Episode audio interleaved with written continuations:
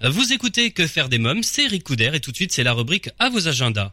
Que faire des mômes Chers amis auditeurs, vous demandez souvent que faire des mômes le week-end, pendant les vacances scolaires, après l'école. Eh bien chaque semaine je partage avec vous mon agenda de tonton hyperactif et super branché, alors à vos agendas.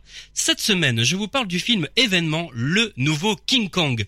Kong School Island, le gorille le plus célèbre du cinéma, revient sur grand écran. Kong School Island, réalisé par Jordan Wax Roberts, débarque dans vos salles. Un groupe d'explorateurs plus différents les uns que les autres s'aventure au cœur d'une île inconnue du Pacifique, aussi belle que dangereuse.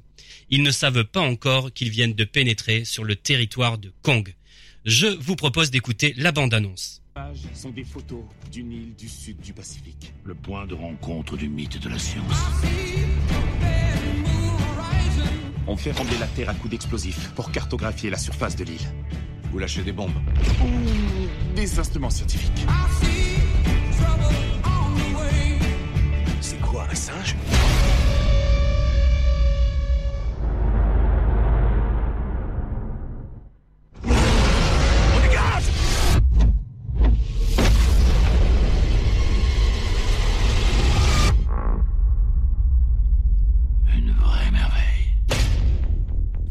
Cette chose était là Je suis navré pour vos hommes, colonel. Mais si vous voulez donner un sens à leur sacrifice, ramenez-nous chez nous avec la preuve que les monstres existent. Wow, wow, wow, wow, wow, wow. Votre ami là, qu'il pose son arme. C'est quoi cet endroit? C'est Kong. C'est lui le roi ici. Et c'est plutôt un bon roi. Il reste à l'écart la plupart du temps. Mais quand on entre chez les gens en commençant par lâcher des bombes, c'est qu'on cherche la bagarre. Kong est Dieu sur cette île. Mais les démons vivent sous nos pieds. Comment vous les appelez? Les rampants de l'île du crâne. Pourquoi? J'avais encore jamais dit ça tout haut. Ça fait débile dit à haute voix. Bah appelez-les comme vous voulez.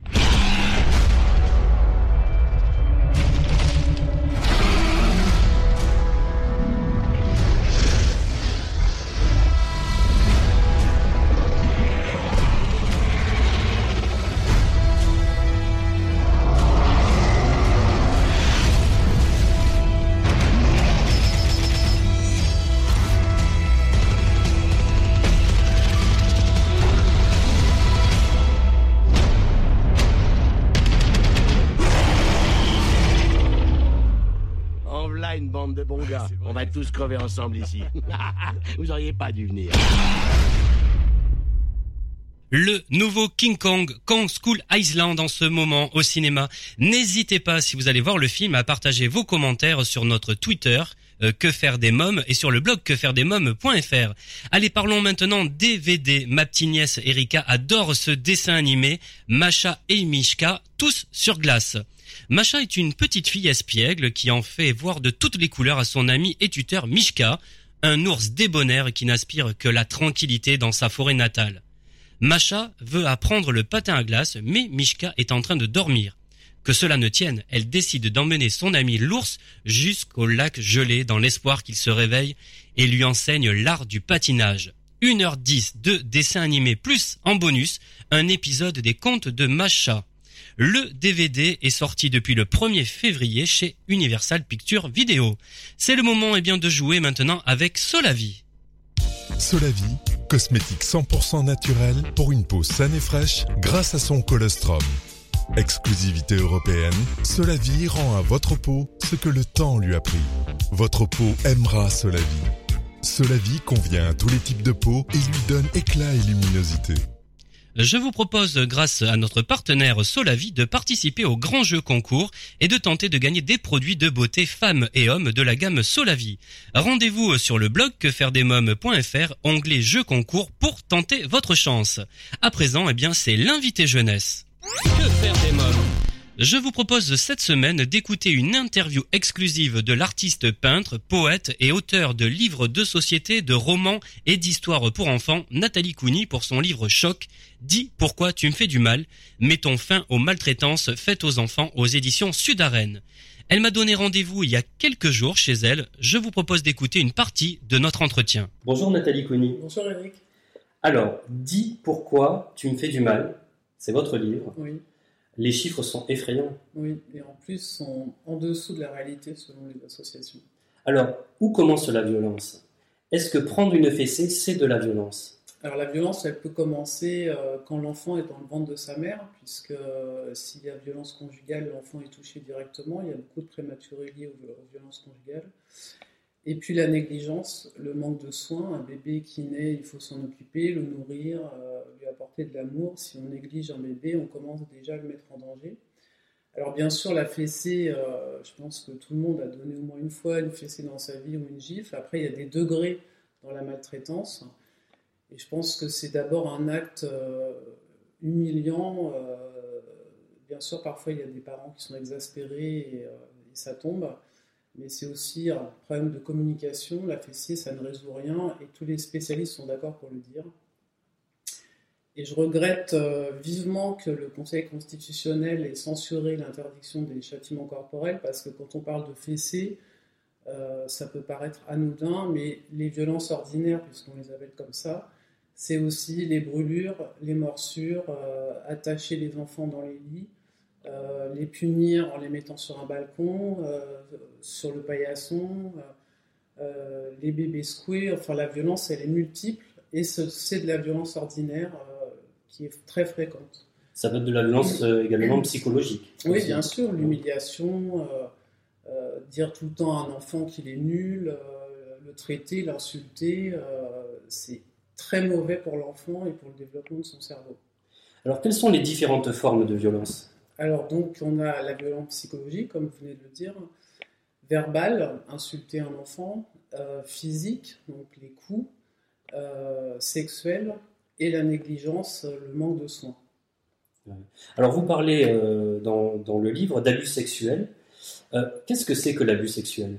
Alors un abus sexuel, c'est un geste à connotation sexuelle en vue d'une stimulation sexuelle pour l'adulte exercée sur un mineur de moins de 15 ans, puisque en France, euh, la majorité sexuelle est à 15 ans. Et même si le- l'enfant euh, est consentant, euh, c'est puni par la loi. Donc c'est un geste qui est... où il y a un contact physique ou pas, ça peut être euh, exposer un enfant devant un film pornographique, se masturber devant lui, euh, le regarder en train de faire sa toilette, euh, et puis bien sûr les attouchements, le viol. Alors, quelle raison empêche un enfant d'en parler à son entourage? Alors comme vous l'avez dit tout à l'heure, euh, la majorité des enfants connaissent leur agresseur, qui est bien souvent un membre de la famille, euh, principalement le père, euh, ça peut être un oncle, un frère. Donc il y a un problème d'autorité et d'affect, puisque l'enfant aime son parent. On sait que les enfants sont vulnérables, n'ont pas de moyens de défense, et quand ils subissent un attouchement, ils ne sont pas censés savoir que c'est mal, et euh, donc font confiance aux parents et rentrent dans ce jeu pervers. Donc euh, il ne peut pas en parler parce que déjà c'est un membre de sa famille proche, celui qui l'a élevé, et d'autant plus que cet adulte euh, exerce souvent une menace sur l'enfant, un chantage. Par exemple, il peut lui dire si tu en parles, j'irai en prison, tu vas détruire la famille, c'est un jeu, regarde, ça te fait du bien. voilà, donc il le met dans une espèce de chantage affectif. Et puis il peut aussi lui donner des cadeaux pour euh, acheter son silence, c'est très fréquent. Et il entretient une notion de secret. On sait que les enfants adorent tout ce qui est secret. Et donc, euh, il le met dans cette espèce de chantage affectif, donc qui empêche de parler. Et plus l'enfant grandit, en fait, plus il va porter cette culpabilité, euh, qui va devenir après une honte. Pourquoi les femmes qui ont été abusées aussi, étant enfants, ne parlent pas? Elles ont honte d'en parler. Donc voilà les principales raisons, le chantage, les menaces, euh, faire peur à l'enfant euh, et lui faire porter une culpabilité énorme en fait. Alors, quelles sont les conséquences de cette violence au quotidien euh, pour un enfant? Alors les conséquences, en fait, elles sont aussi nombreuses que les formes de violence qui existent. Euh, on sait très bien maintenant, grâce aux neurosciences euh, émotionnelles et sociales, que plus un enfant est violenté petit, plus le cerveau se dégrade et, et freine le développement de l'enfant, en fait. Alors les, les, euh, chez les, les bébés ou les enfants, la violence physique, elle se voit tout de suite, puisque les coups laissent des marques. Ce qui est plus compliqué, c'est la violence psychologique.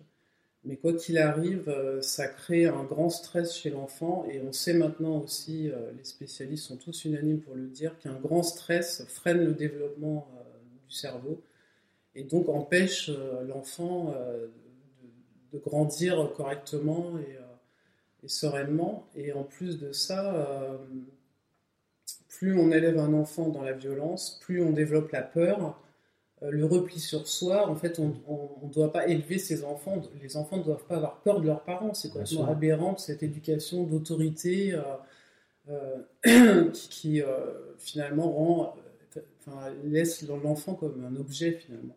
Et l'éducation, c'est pas ça. L'éducation, c'est apprendre, c'est donner confiance, c'est permettre à un enfant de devenir autonome, responsable, qu'il soit bien dans sa peau, l'aimer, évidemment, ça c'est la base. Euh, mais c'est pas maltraiter, c'est exercer un pouvoir. Alors il y a de multiples causes euh, qui existent. Pourquoi un, adulte maltraite un enfant? Il souvent aussi, il a souvent été maltraité pendant son enfance. Il y a l'alcool, il y a le chômage, tout un tas de raisons. Je pense que quand on commence à maltraiter un enfant euh, et lui faire subir des violences, on doit aussi se dire que c'est pas normal et se poser la question et se faire aider, ce qui n'est pas très courant, mais il faut réfléchir à ça aussi, c'est un acte complètement anormal. Alors quelle attitude ou posture un adulte doit-il adopter s'il est témoin euh, d'un abus sexuel sur un enfant? Alors, il faut savoir que si euh, une personne est témoin d'un abus, quel qu'il soit, que ce soit physique ou sexuel, sexuel c'est souvent un peu plus compliqué, il y a des soupçons, mais le voir, ça se passe souvent à huis clos. Euh, il est tenu de signaler l'abus euh, c'est pas une délation, c'est un acte de civisme. Hein, euh, protéger un enfant, c'est quand même euh, important. Et si vous ne le faites pas, vous êtes passible d'une amende et d'une peine de prison, puisque c'est non-assistance à personne en danger. À qui doit-on en parler? Alors, on peut en parler au procureur de la République, c'est ce qui est le plus efficace, aller directement voir le procureur de la République, au commissariat, en gendarmerie, son médecin, une association. mais ça reste très tabou finalement parce qu'on ne peut pas pénétrer la famille. La famille, ça reste encore un domaine euh, sacré. On pense qu'il n'y a pas mieux que la famille pour élever un enfant, alors c'est là qu'il se passe les choses les plus terribles. Et il faut savoir qu'il n'y a que 5% des signalements qui sont émis par les médecins pédiatres, ce qui est quand même aberrant puisque les enfants sont euh, tous les mois examinés par les médecins. Mais il y a aussi un tabou là euh, où les médecins n'osent pas dans le doute signaler, alors qu'on sait très bien que euh, en cas de signalement, le, secret professionnel est levé, donc il n'y a aucune sanction envers eux. Euh, voilà. Mais euh, comme il n'y a pas de, formation, en tout cas moi j'ai parlé avec des médecins, je les ai interrogés, il n'y a aucune formation sur les maltraitances pendant les cours à la fac. Donc ils ne savent pas euh, toujours comment réagir, comment appréhender la maltraitance, reconnaître la maltraitance. Donc ça d'ailleurs c'est un point faible, il faut absolument former les médecins. Et, euh, et voilà, donc euh, je pense que le problème c'est que les gens ferment les yeux sur la maltraitance parce que ça touche la famille, les enfants, alors que c'est un fléau énorme et qu'il faut absolument que les gens réagissent. il vaut mieux signaler et qu'il ne se passe rien plutôt que de rien faire et que ce soit un drame. Il y a quand même beaucoup d'enfants. Il y a plus de 100 000 enfants en danger par an en France. 300 000 d'après les associations, donc c'est énorme. Dans quelques minutes, la suite de l'interview exclusive que Nathalie Couni m'a accordée pour son livre Dis pourquoi tu me fais du mal. Mais d'abord, faisons une courte pause. Que faire des mômes